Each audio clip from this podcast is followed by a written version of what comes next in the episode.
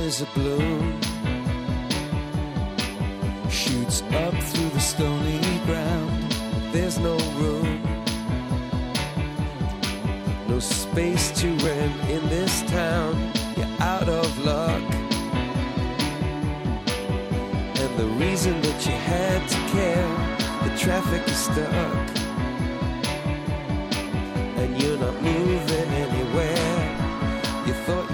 Comienza en Radio María Sexto Continente, con el obispo de San Sebastián, Monseñor José Ignacio Munilla.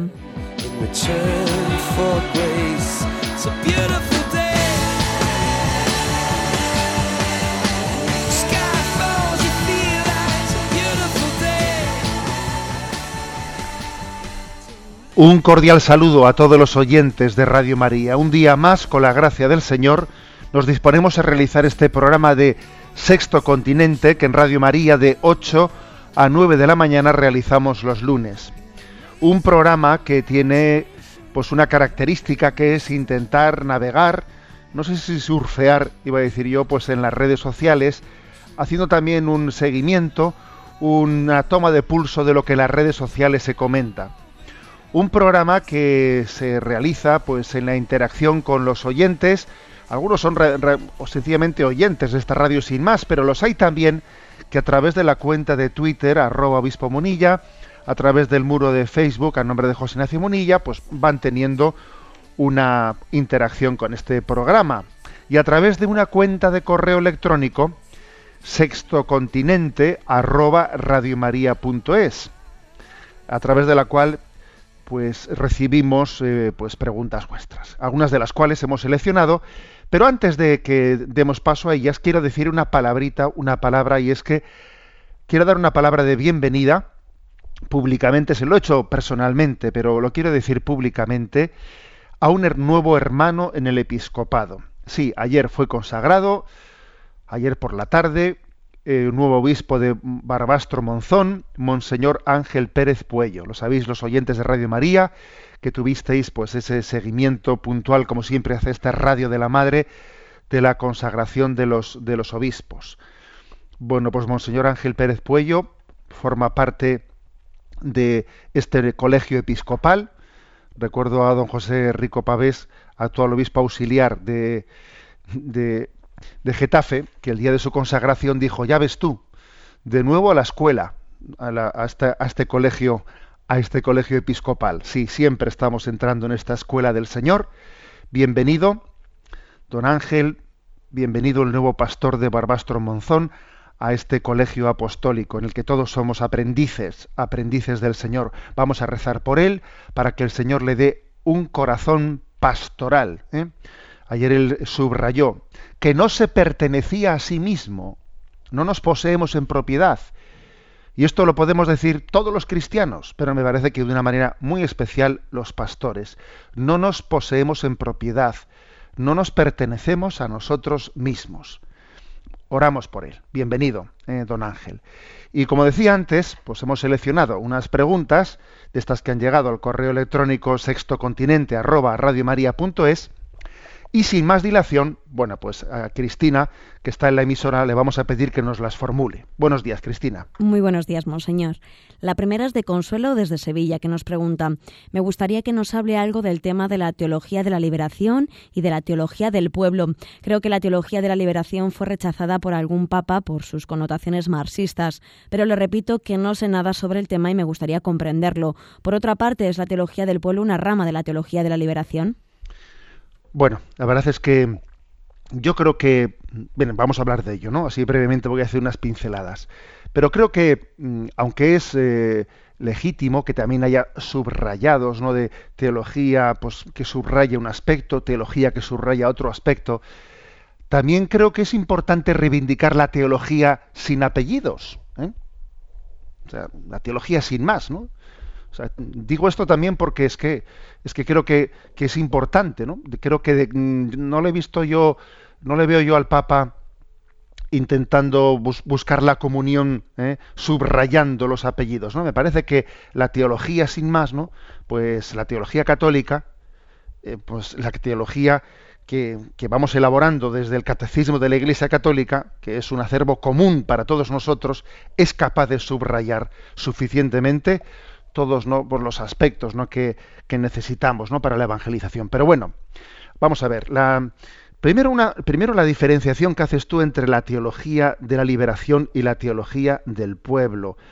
Eh, ¿La teología del pueblo es una rama de la teología de la liberación? No.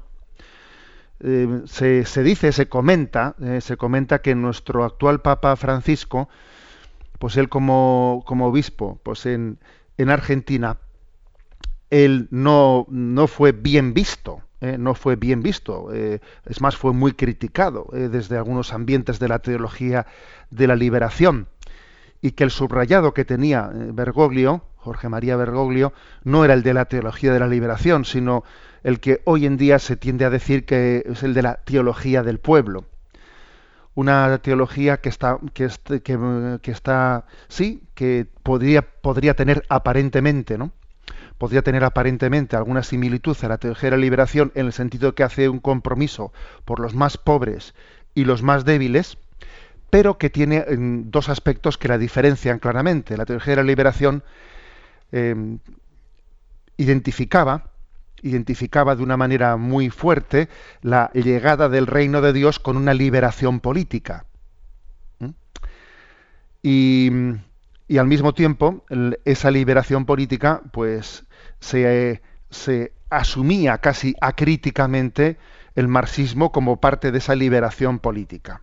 O sea, la, teología de la liberación fue criticada, ¿no? Pues por y fue discernida, ¿eh? entendiendo qué cuál es qué puede ser aceptado correctamente y qué tiene que ser rechazado. La Iglesia con Juan Pablo II y con el entonces cardenal Ratzinger, ¿no? Como precepto de la Congregación de la Doctrina de la Fe, hicieron un discernimiento llamando la atención en qué sentidos, en qué aspectos la teología de la liberación no era aceptable, que son fundamentalmente en estos dos, ¿no?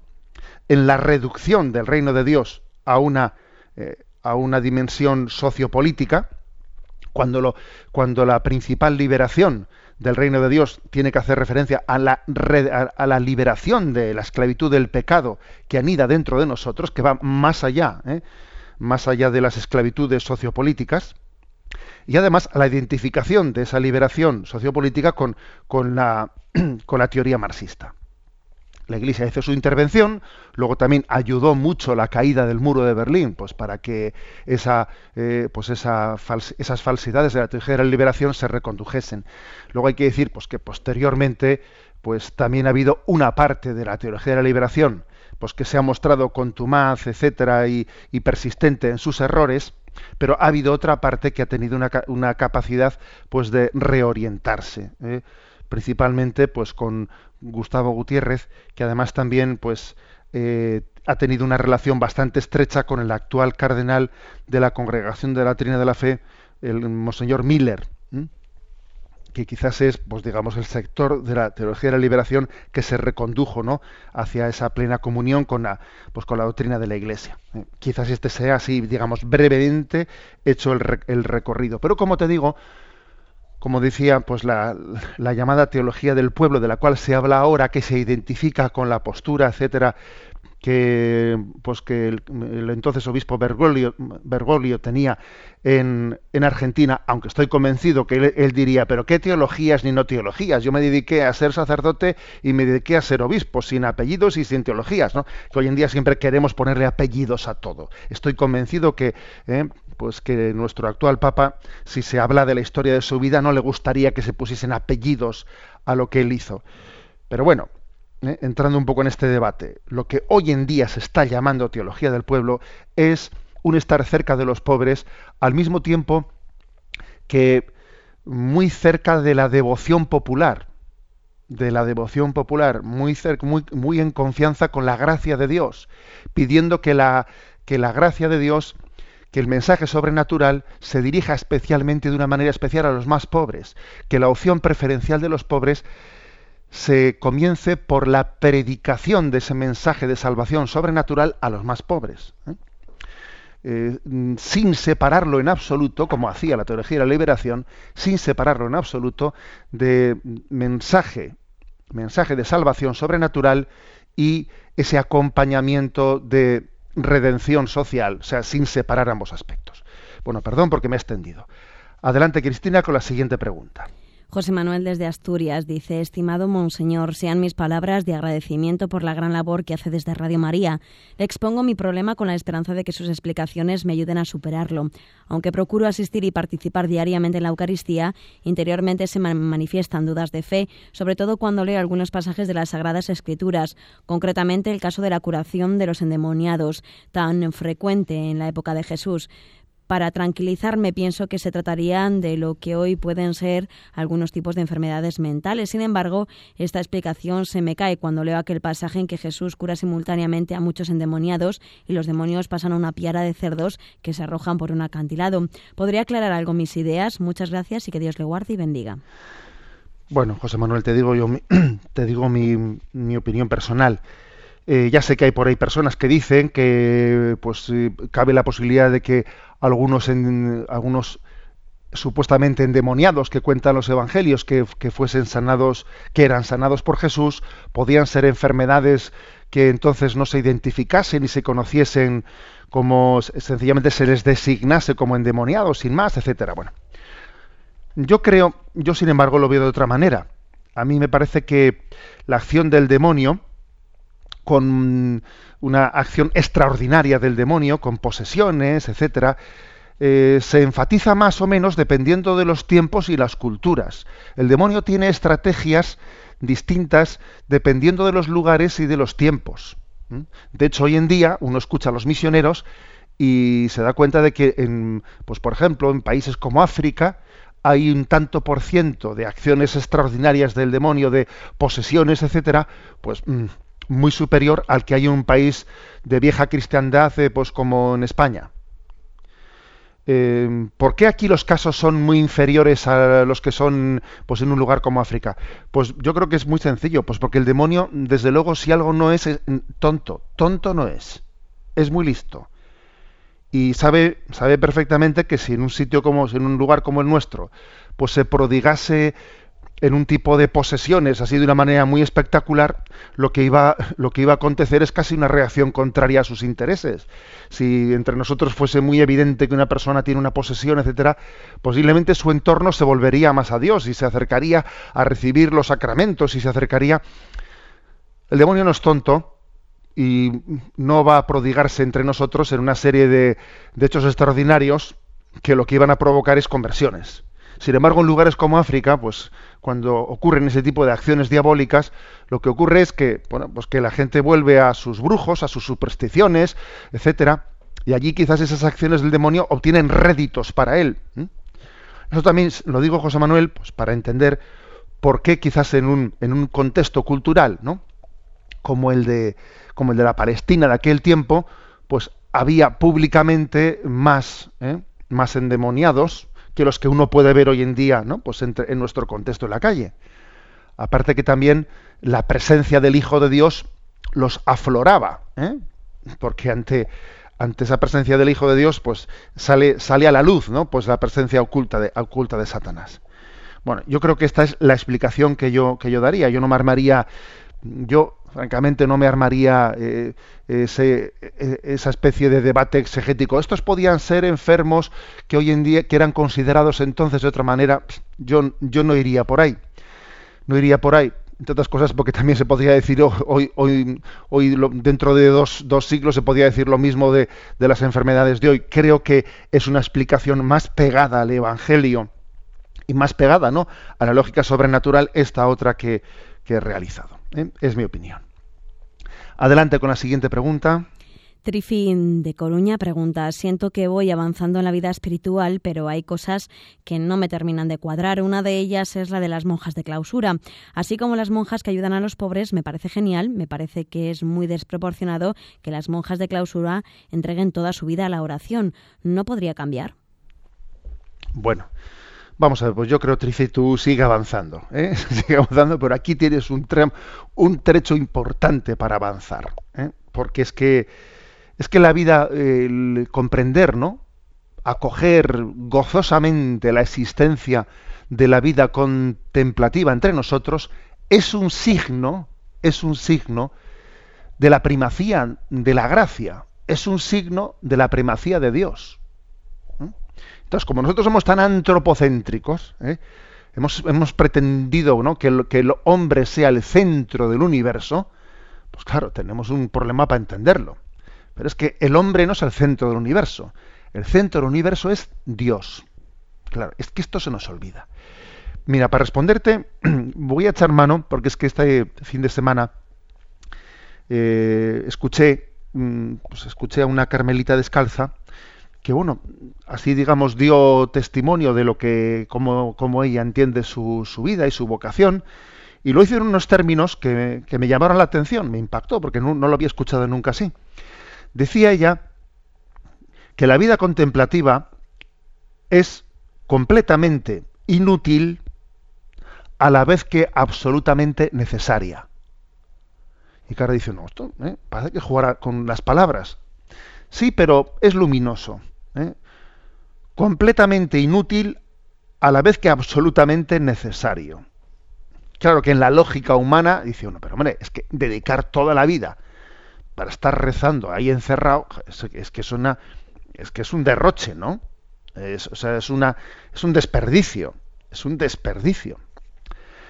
Y, esta Carmelita ponía un ejemplo, y el ejemplo que ponía era que el pasaje evangélico en el que ella, veía, ella entendía ¿no? que era como un icono de la vida contemplativa, es ese pasaje del Evangelio de San Juan en el que cuenta que cuando Jesús fue a Betania, allí es el lugar en el que él tenía su descanso, ¿no? allí María de Betania, pues sacó un frasco de perfume, con una libra de perfume nardo auténtico y costoso, que una libra es una barbaridad.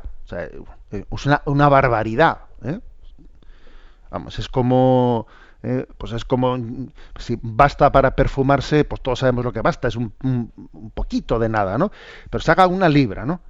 De perfume, además de nardo, auténtico, costoso, le ungió los pies, enjugó los pies con sus cabellos, hacía, sus cabellos hacían como de toalla, ¿no? Claro, un, espectáculo, y claro, toda la casa se llenó de perfume, pero aquello era como una desproporción. Y no bastaba un poquito. Y Judas se escandalizó, porque le parecía un derroche incomprensible. Decía, pero bueno, esto, esto podía haber ser vendido por 300 denarios, que es un pastón. Y entonces Jesús le dice, déjala. Lo tenía guardado para el día de mi sepultura, déjala. Em, bueno, pues comentaba esta carmelita, que ella veía en este pasaje evangélico el icono de lo que es la vida contemplativa. Porque es verdad que es un derroche, pero es que, es que ese derroche subraya, subraya que, que todo es poco para Dios. O sea, que Dios es infinitamente más que lo que el hombre puede reconocer. Siempre nos quedaremos cortos, ¿no? A la hora de alabar a Dios, a la hora de proclamar su misericordia, a la hora de, a la hora de pedir su gracia. Somos, eh, ante Dios somos mendigos de la gracia. ¿Y un mendigo qué tiene que hacer? Pues mendigar, mendigar. Y no le digas al mendigo, oye, no mendigues tanto. Pero ¿cómo que no mendigue tanto? Pero que somos mendigos de la gracia, ¿no? Y además, Trifi, te voy a decir una cosa, ¿no? Vamos a ver, en el cuerpo místico de Cristo las vocaciones, las vocaciones están, eh, están repartidas según los designios de Dios. Tú decías, bueno, no se podría combinar un poco. A ver, eh, vamos a dejarle a Dios ser Dios. Vamos a dejarle que Él haga las cosas. El hecho de que unos subrayen especialmente una dimensión, ¿no? Y otros subrayen otra, no es contradictorio, es complementario. ¿eh? Es complementario, pero eh, hay, a veces somos tan racionalistas que pretendemos decirle a Dios cómo tiene que hacer las cosas. Vamos a dejarle a Dios que sea Dios, ¿no? Y y bendita vida contemplativa que subraya la primacía de Dios, la primacía de la gracia. Todo es don, todo es gracia, ¿no? Bueno, yo me quedo con esa frase, ¿no? Eh, la vida contemplativa es completamente inútil a la vez que absolutamente necesaria. ¿eh? Pues porque la lógica de Dios no es la nuestra ¿eh? y sus caminos no son los nuestros. Damos paso, Cristina, a la última de las preguntas seleccionadas hoy. Martín de Pamplona dice que le ha impresionado mucho ver su mensaje del pasado sábado en Twitter y Facebook en el que se posicionaba en favor de la intervención armada frente al Estado Islámico. He seguido el debate, dice, y he comprobado que ha tenido usted bastante contestación por aquello de que no es normal que un obispo se posicione en favor de una guerra. ¿Cree usted que la guerra abierta contra el Estado Islámico sería una guerra justa? Bien, eh, vamos a ver. Eh, Sabéis que en la, tradición de la Iglesia existe el término que está acuñado, el término de guerra justa o guerra injusta. Ya sé que desde, desde, un punto de vista, bueno, pues todas las guerras son injustas, sí, ya lo sabemos, ¿eh? pues porque siempre los, los inocentes y los más débiles son los que más pagan el pato en ellas. Desde ese punto de vista, todas las guerras son injustas. Pero en la tradición de la Iglesia, a la hora de discernir, ¿no? Discernir el juicio de prudencia de un gobernante de tener que meterse en, ese lío no meterse, desde bajo este aspecto del juicio de discernimiento ¿no? del jefe del Estado, del presidente del gobierno, lo que fuese, eh, se acuñado la doctrina de la Iglesia el término guerra justa o no justa. Y para que una guerra pueda considerarse justa, es decir, para que un gobernante, unos gobernantes digan hay que afrontar este tema militarmente, tiene que haber una serie de, pues, eh, una, serie de, digamos, de, de, criterios mm, que, den una proporcionalidad. Aquí hay una proporcionalidad, o sea, es tan grave y además el objetivo es alcanzable y sería peor no realizarlo, las consecuencias serían peores. O sea, tiene que haber, tiene que haber unas, unas circunstancias para que ese juicio de prudencia mm, dé como justo justa la decisión de un ataque militar. Bueno, pues desde ese punto de vista sí creo, ¿eh? sí creo que esa intervención militar es necesaria. ¿eh? Es más, no lo digo yo, sino que lo ha dicho el cardenal secretario de Estado de la Santa Sede, el cardenal Parolín, ¿eh? quien recientemente, pues, con motivo, vamos, en una, en la celebración del aniversario de los pactos lateranenses, pues el Santo Padre a los periodistas les dijo, ¿no? Les dijo, es necesario intervenir pronto en una, en una acción armada frente al Estado Islámico. Él pidió también que se hiciese pues bajo el paraguas de la ONU, para que no sean intereses oscuros y ocultos de una nación u otra los que, los que lleven a cabo esa intervención militar. Y yo, yo es verdad que pues envié este mensaje a las redes sociales diciendo, claro, eh, en el año, que por cierto me equivoqué poniendo la fecha, ¿no? Pues en el año 2003 se hizo una intervención armada, pues en Irak, que fue una auténtica desgracia, vamos a decirlo claramente, una auténtica desgracia, una intervención militar, pues en la que supuestamente eh, se pretendía esgrimir que había pues una amenaza de armas químicas, que después de eso no hubo nada, absolutamente una intervención militar para derrocar a Saddam Hussein, que lo que ha creado es pues una inestabilidad en aquella zona tremenda, lo mismo se hizo con Gaddafi en Libia, se derrocó a Gaddafi, se intentó derrocar también en Siria más tarde al Assad, y entonces esas naciones en las que se hicieron esas intervenciones han resultado que ahora son estados fallidos en los que el islamismo más radical pues está ahora y fijaros bien que la que las personas que conocían esos lugares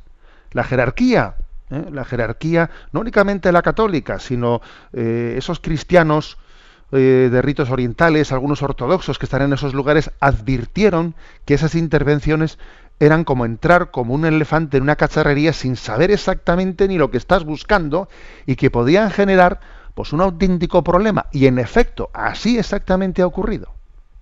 Y entonces se intervino de una manera imprudente, imprudente, injusta. Claro, eso provocaron muchísimos miles de muertos también, o sea, por supuesto de allí, pero también incluso de soldados occidentales, lo cual asustó, porque claro, porque luego los presidentes de gobierno se tienen que ver unas elecciones y con un montón de muertos, pues tienen miedo a no ser reelegidos, y ahora, ahora no tienen la fuerza que habría que tener, no tienen la fuerza para intervenir ahora, que es cuando se debería de intervenir, porque ahora hay razones más que sobradas para hacerlo. Y sin embargo ahora les falta la fuerza que han perdido por haber intervenido cuando no debían. Y claro, y, bajo unos intereses que, claro, que el, tiempo ha ido demostrando que serían intereses pues económicos ocultos que fueron lo que verdaderamente lo que estaba debajo de, las falsas invocaciones que se estaban haciendo, ¿no? Entonces, mm, digamos que el cardenal secretario de Estado lo ha dicho explícitamente. Él ha hablado de, de que es necesario intervenir pronto, de que es que está siendo, ¿no? Pues eh, los cristianos de Oriente están siendo eliminados de los lugares donde ellos, donde ellos habían mm, tenido una historia milenaria, una historia milenaria, y ahora están, ¿no? Pues en esa situación. Me atreví a decir eso, soy consciente de que alguna persona pues ha podido ha podido escandalizarse decir pero un obispo habla de que esa guerra es justa eh, repito, ¿eh? el término guerra justa como de discernimiento de una intervención eh, necesaria. Sí, sí, lo digo porque es que entendamos que el cristianismo es una religión de paz, pero que no asume las ideologías pacifistas, que también existen ideologías pacifistas que no tienen nada que ver con el espíritu de paz del Evangelio. ¿eh? Porque el espíritu de paz del Evangelio asume el derecho de ver que tienen las autoridades de ejercer, ¿no? De, ejercer pues todos los medios, de poner en marcha todos los medios para la defensa de los débiles. O sea, los débiles tienen que ser defendidos. Y alguien a título particular, por supuesto que él puede rechazar, ¿no? el principio de legítima defensa. Uno podría, de hecho los mártires, muchos de ellos han hecho, han, renunciado al principio de, de, poderse defender. Pero una cosa es que alguien, que alguien renuncie al principio de defenderse él a sí mismo, y otra cosa es que haga dejación, dejación del derecho que tiene de responsabilidad hacia, pues, hacia un pueblo, pues el que es gobernante, hacia una familia, el que es padre de familia, etcétera, etcétera. Esa distinción, pues es importante. Bueno, hasta aquí eh, las preguntas que hemos elegido. Y precisamente, precisamente, pues, empalmando con esta última reflexión esta, por, de lo que ha acontecido de lo que ha acontecido, pues está aconteciendo, mejor dicho, ¿no? en torno al Estado Islámico, la persecución de los cristianos, etcétera. Voy a contaros, voy a compartir, antes, y así introduzco esta, esta melodía que solemos poner en este momento, ¿no? Voy a compartiros pues una algo que me ha impactado profundamente esta semana. Comenzó por la lectura, leí un artículo que, que llegó a mis manos de Enrique García Máiquez, que por cierto no le conocía, un artículo titulado La ceniza y la cabeza. Era un artículo escrito con motivo del miércoles de ceniza, que, celebramos este miércoles. ¿no? La ceniza y la cabeza. Dije, voy a leerlo. Y me impactó, porque él estaba uniendo dos aspectos. Él decía que cuando él inclinaba su cabeza para que el sacerdote le impusiese la ceniza, diciendo, recuerda que eres polvo y al polvo has de volver, conviértete y cree en el Evangelio, al inclinar su cabeza, este año por lo menos, no podría por menos de recordar las cabezas que se han inclinado de esos 21 mártires cefalóforos, decía él. Yo nunca había escuchado esa palabra de cefalóforos. Y me impactó, ¿no? Decía, ofrecían su cabeza y yo también quiero ofrecer mi cabeza para que en ella se imponga la ceniza pidiéndome penitencia investigué ¿no? qué significa el término cefalóforo y, he encontrado que ciertamente la tradición cristiana, yo no lo sabía, se ha, se ha, designado con el nombre de cefalóforos pues a esos mártires que, que llevan la cabeza agarrada en sus manos, ¿eh? la llevan en sus manos y están decapitados, ¿no? Y son los mártires cefalóforos que fueron decapitados. Bueno, pues me impactó profundamente ese, ese, ese artículo me adentré, y no lo, aconsejo, no os lo aconsejo, pero bueno, yo lo hice, ¿no? Me adentré a ver el vídeo íntegramente del martirio de esos 21 coptos. Y digo que ciertamente pues no lo aconsejo porque la verdad es que claro es tremendamente cruel ver todo el dramatismo de, de 21 decapitaciones, de cómo se les corta el cuello y se separa del resto del cuerpo y claro, pues es francamente no lo, no lo aconsejo. Pero voy a decir una cosa. Voy a decir que me impactó más, mucho más, la mansedumbre de estos 21 coptos cristianos y su paz, que la crueldad de sus asesinos, de que les cortaban el cuello, les separaban la cabeza y, la ponían encima del, del resto del cuerpo, me impactó mucho más su mansedumbre, su paz. Me pareció un milagro además en una realización pues televisiva increíble, ¿no? Me pareció un milagro que no vi en esos 21 mártires ni uno solo de ellos que tuviese un amago de intentar huir, de resistirse, de ponerse nervioso, de mirar hacia atrás, de hacer gestos de que, estoy a punto de ser, de, ser asesinado. No, ni, ni una sola reacción nerviosa, ni una sola reacción de resistencia, de en absoluto. Me pareció un milagro que los 21 estuviesen serenos, algunos estaban con los ojos cerrados, otros con la mirada, mirando al infinito, pero todos ellos musitaban oraciones con sus labios. Musitaban oraciones. Me pareció un milagro la serenidad que Dios puede dar en un momento como ese. Y bueno, y mm, continuando, ¿no? Pues esa, esa especie de pequeña experiencia interior que he tenido esta semana, descubrí a través de uno de los oyentes que me lo, habéis enviado, descubrí una canción, mm, una canción de esa tradición copta, una canción que se, una canción árabe, que a veces nosotros confundimos árabe con musulmán y en absoluto, ¿no? Una canción árabe copta que tiene como título El nombre de Jesús, el nombre más bello, la fuente de la vida. Y como yo le veía a esos mártires musitar oraciones, sin duda estaban hablando, estaban hablando con Jesús, ¿no? Y esta canción, esta canción que vamos a poner ahora, tiene el nombre del nombre de Jesús y dice así: Tu nombre, oh Jesús, es lo más dulce. En tu nombre elevo mis manos en oración y vivo mis días. Tu nombre, torre impenetrable, en ella me refugio, refugio invencible en el que encuentro protección. En tu nombre se realizan mis esperanzas, en tu nombre mi paz. Tu nombre, oh Jesús, es lo más dulce. En tu nombre elevo mis manos en oración y vivo mis días. Tu nombre es admirable. Tu nombre, consejero, príncipe de la paz, Dios fuerte, no existe otro nombre por el cual podamos alcanzar la salvación. Tu nombre, Jesús, es el nombre más bello.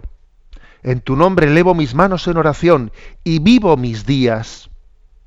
Tu nombre, chaleco salvavidas. A él me aferro. Tu nombre, fuente de vida que sacia mi sed. Ante ti me postro. Mi lengua te confiesa.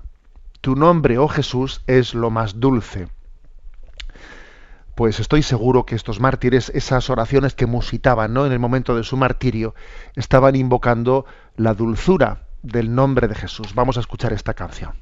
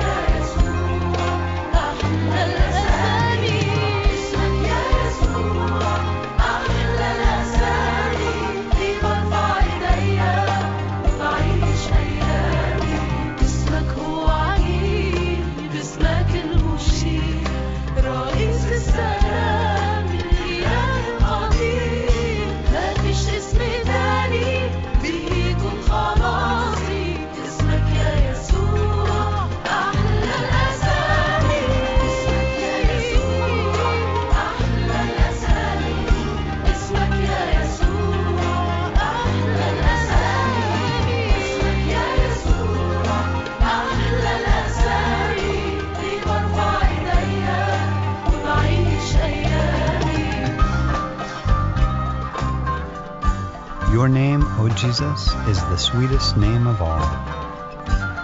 Tu nombre, oh Jesús, es lo más dulce. Dein Name, o Jesus, ist der größte aller Namen.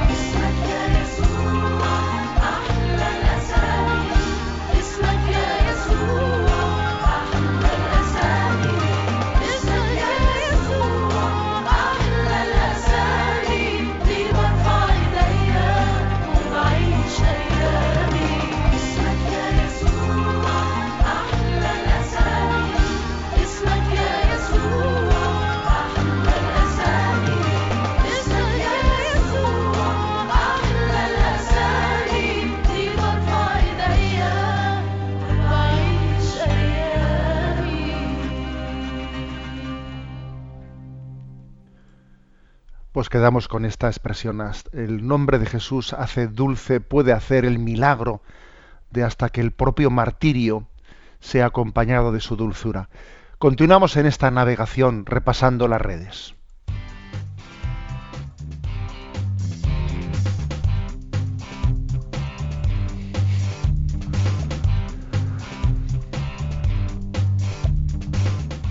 Repasando las redes.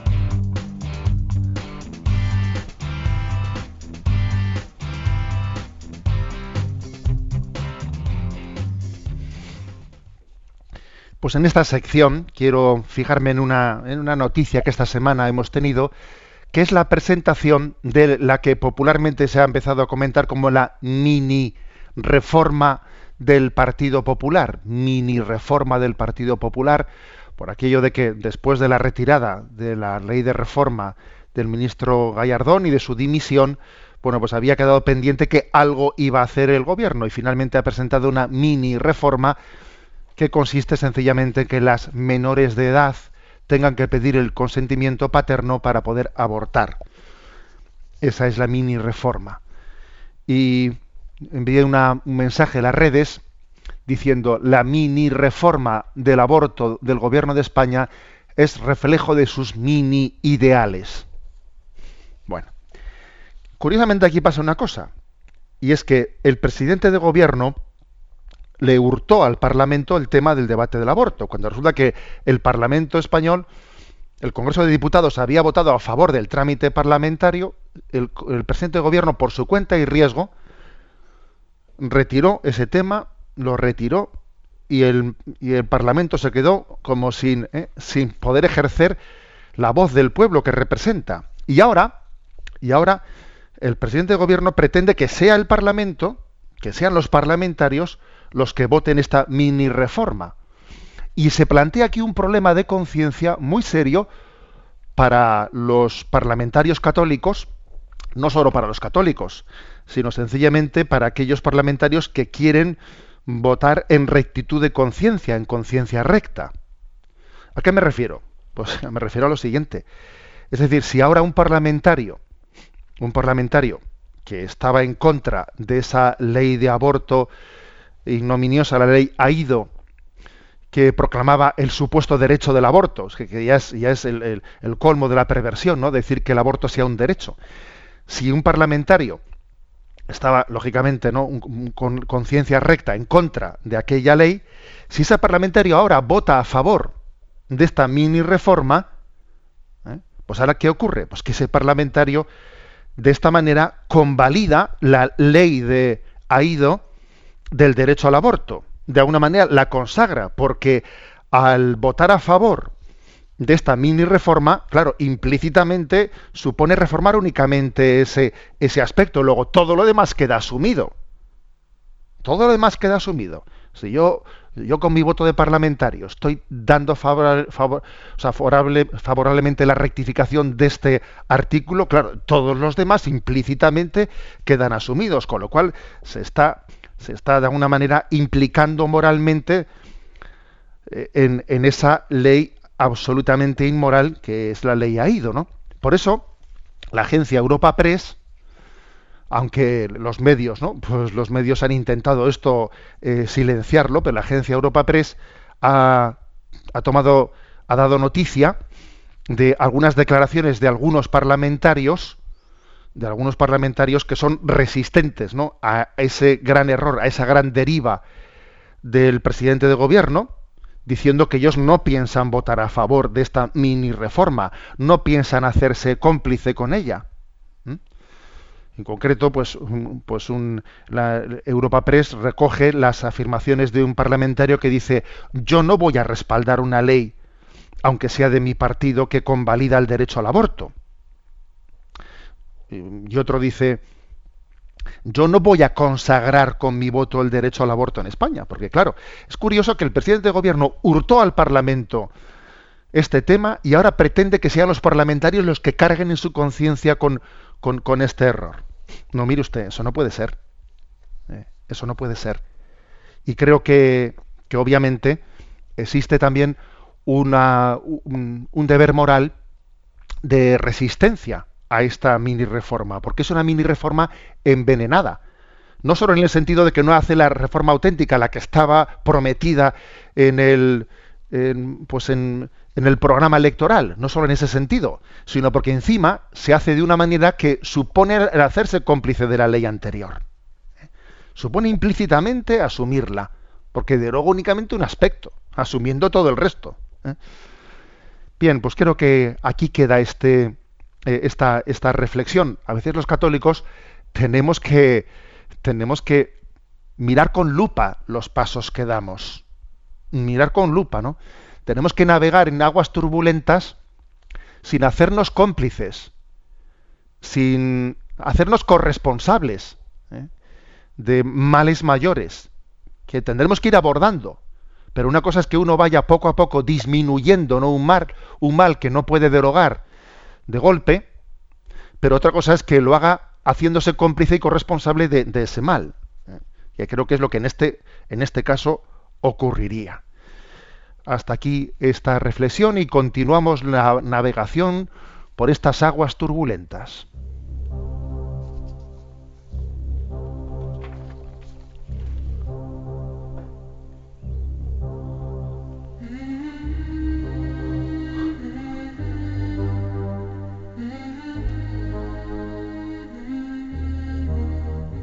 Hasta el viento y el mar le obedecen.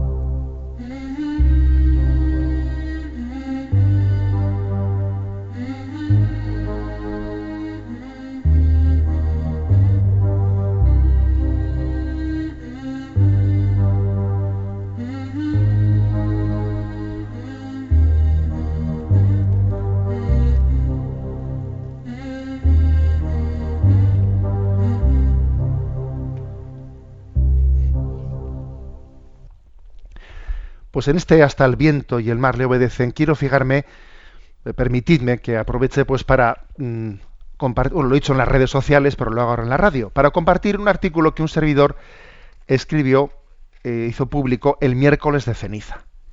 El miércoles de ceniza sabéis que, en el inicio de la cuaresma se nos llama a un tiempo de penitencia, se nos llama un tiempo, ese día además es un día de ayuno y abstinencia, y en ese día se lee ese texto de Isaías 58.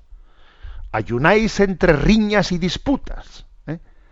A eso lo llamáis ayuno, día agradable del Señor. Este es el ayuno que yo quiero. Soltar las cadenas injustas, liberar a los oprimidos, partir tu pan con el hambriento. Bien, pues bien, a propósito de ese texto, quise escribir un artículo con el título Ayunar de críticas y cotilleos. Como un compromiso, ¿no?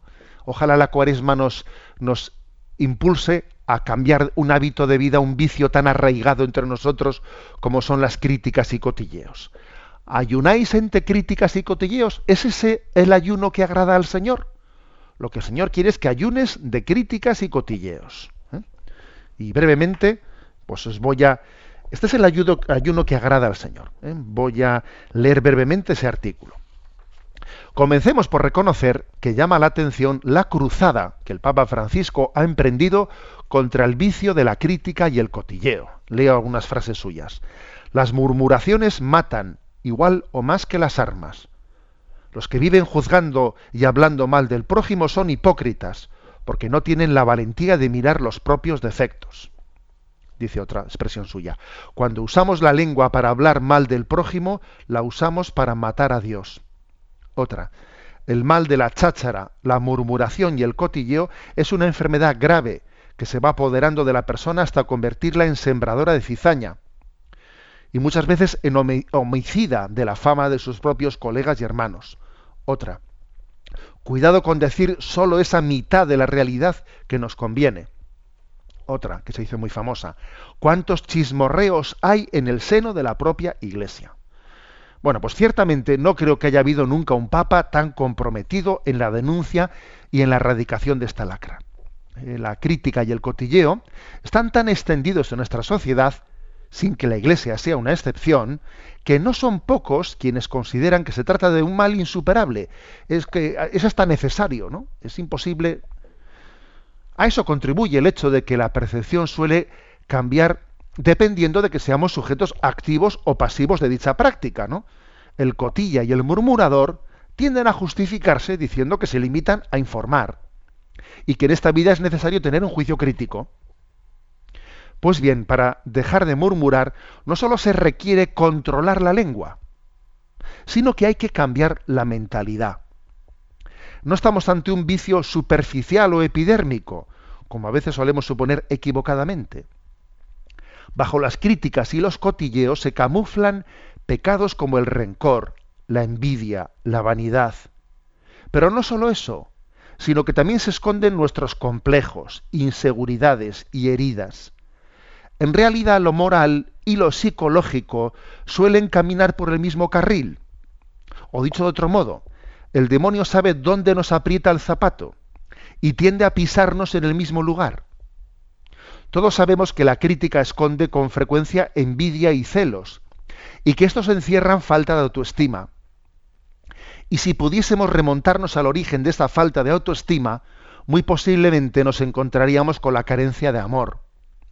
No cabe duda de que los males morales, psicológicos y educacionales están implicados. Así, por ejemplo, decía San Francisco de Sales, cuanto más nos gusta ser aplaudidos por lo que decimos, tanto más propensos somos a criticar lo que dicen los demás. Dicho lo cual, no es de recibo tomar excusa de las implicaciones psicológicas y educacionales para eludir nuestra lucha contra este vicio. Nuestra responsabilidad moral puede ser, puede estar condicionada ciertamente, pero no hasta el punto de estar determinada. Somos sujetos libres, aunque nuestra libertad esté herida, y por lo tanto somos responsables de las palabras que salen de nuestra boca. Sin olvidar que en no pocas ocasiones las críticas y los cotillos son puestos al servicio con notable malicia de la ideología de quien los utiliza, con el objetivo de denigrar a quienes no piensan como nosotros. Me viene a la memoria una cita evangélica que suele pasar inadvertida, en la que queda patente la indisimulada incomodidad del Señor Jesús ante este vicio moral. Me refiero al pasaje de Juan capítulo 21, versículo 23. El contexto de este episodio es el encuentro final entre Jesús y Pedro, en el que éste es perdonado por su triple negación, después de, haber sido confirmado en su misión.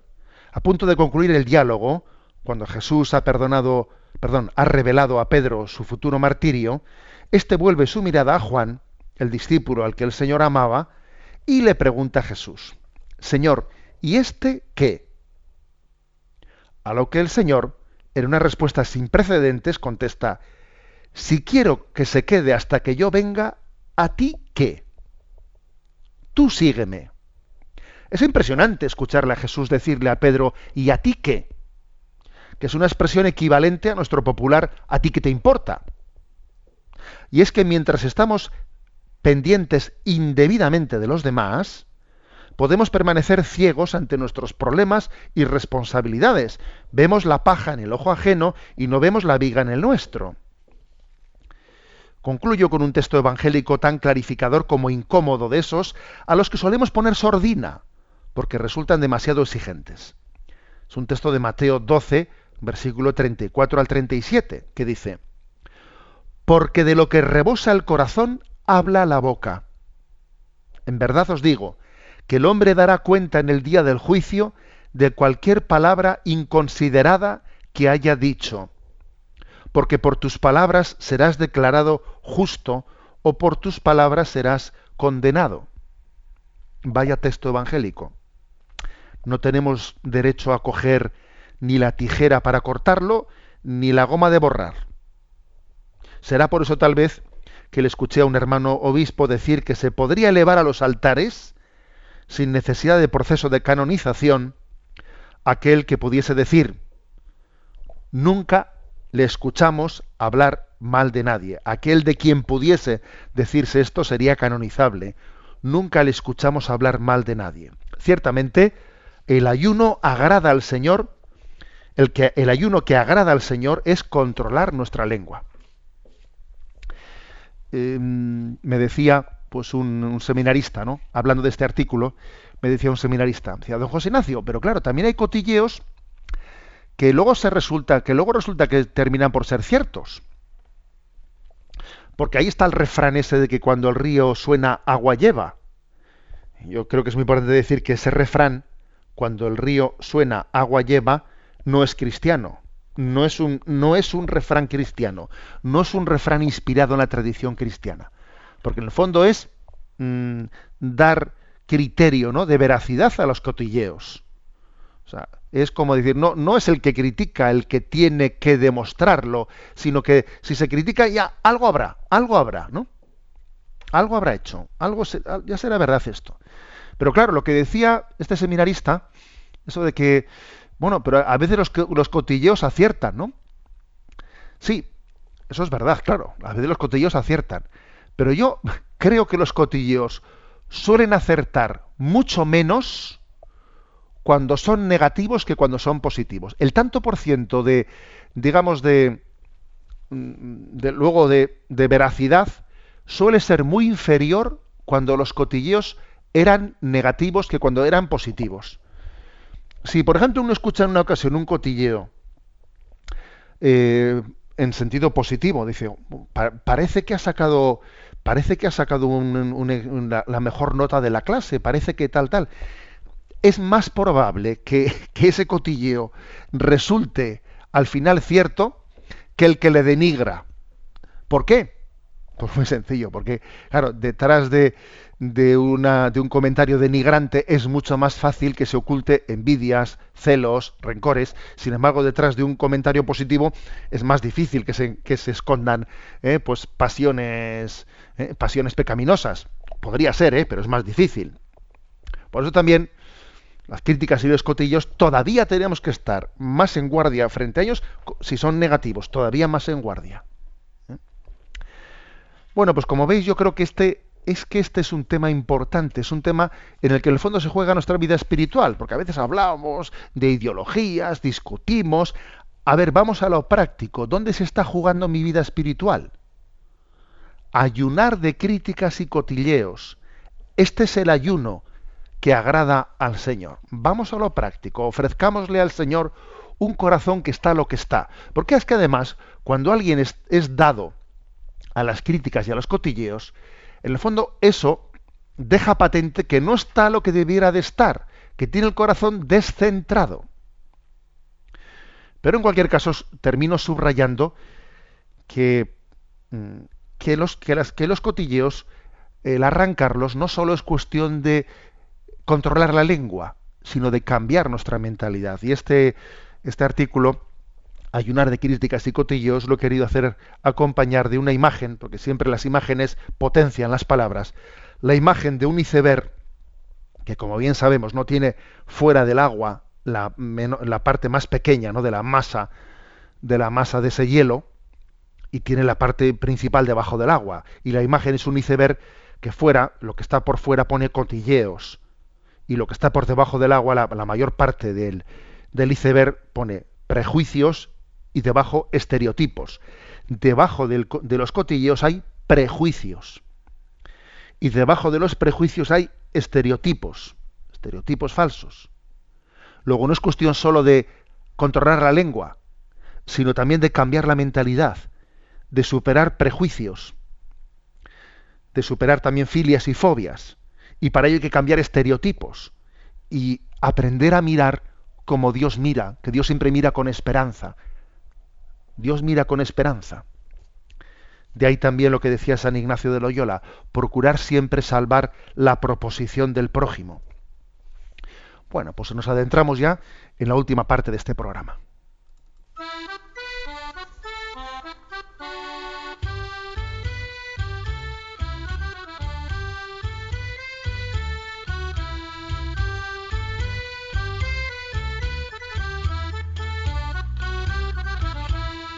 Una gota en el océano.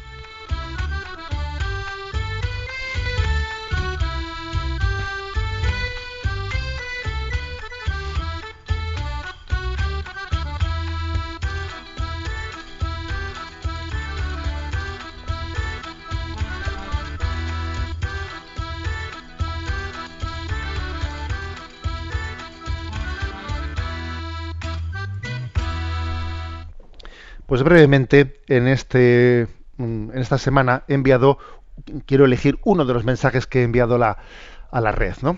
Y es el siguiente. A propósito, es a propósito de la beligerancia de algunas personas que están ahí en las redes, que suelen tremendamente, pues, troles, digamos que se les llama troles, etcétera, ateos, militantes, ¿no? Que están ahí pendientes de que aquí está el, pues yo qué sé, pues el Facebook de Radio María o el Twitter o el del obispo y venga y pim pam y pim pam, ¿no? A intentar siempre ahí, ¿no?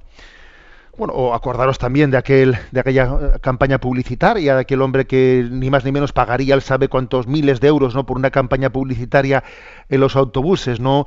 Probablemente Dios no exista, ¿no? Vive y disfruta. O sea, existe este tipo de, gente, ¿no? Entonces yo el, el mensaje que he enviado en las redes es los hay que hacen un Dios de su ateísmo. Es curioso esto, ¿eh? Los hay que hacen un Dios de su ateísmo. Yo creo que es importante que se lo hagan ver, como se dice popularmente. Esto háztelo ver. Háztelo ver porque, porque yo creo que ese ateísmo tan rabioso, en el fondo esconde un corazón, un corazón que no está en paz. Los hay que hacen un Dios de su ateísmo. ¿Mm? Bueno, pues yo creo que tenemos que tener también la capacidad de acompañar a estas personas con paciencia, con cariño, también la mansedumbre, ¿no? La respuesta a este tipo de, de actitudes tan así, digamos, beligerantes, es una ocasión de testimoniar la paz de Cristo, la paz que el Señor nos da. La bendición de Dios Todopoderoso, Padre, Hijo y Espíritu Santo descienda sobre vosotros. Alabado sea Jesucristo.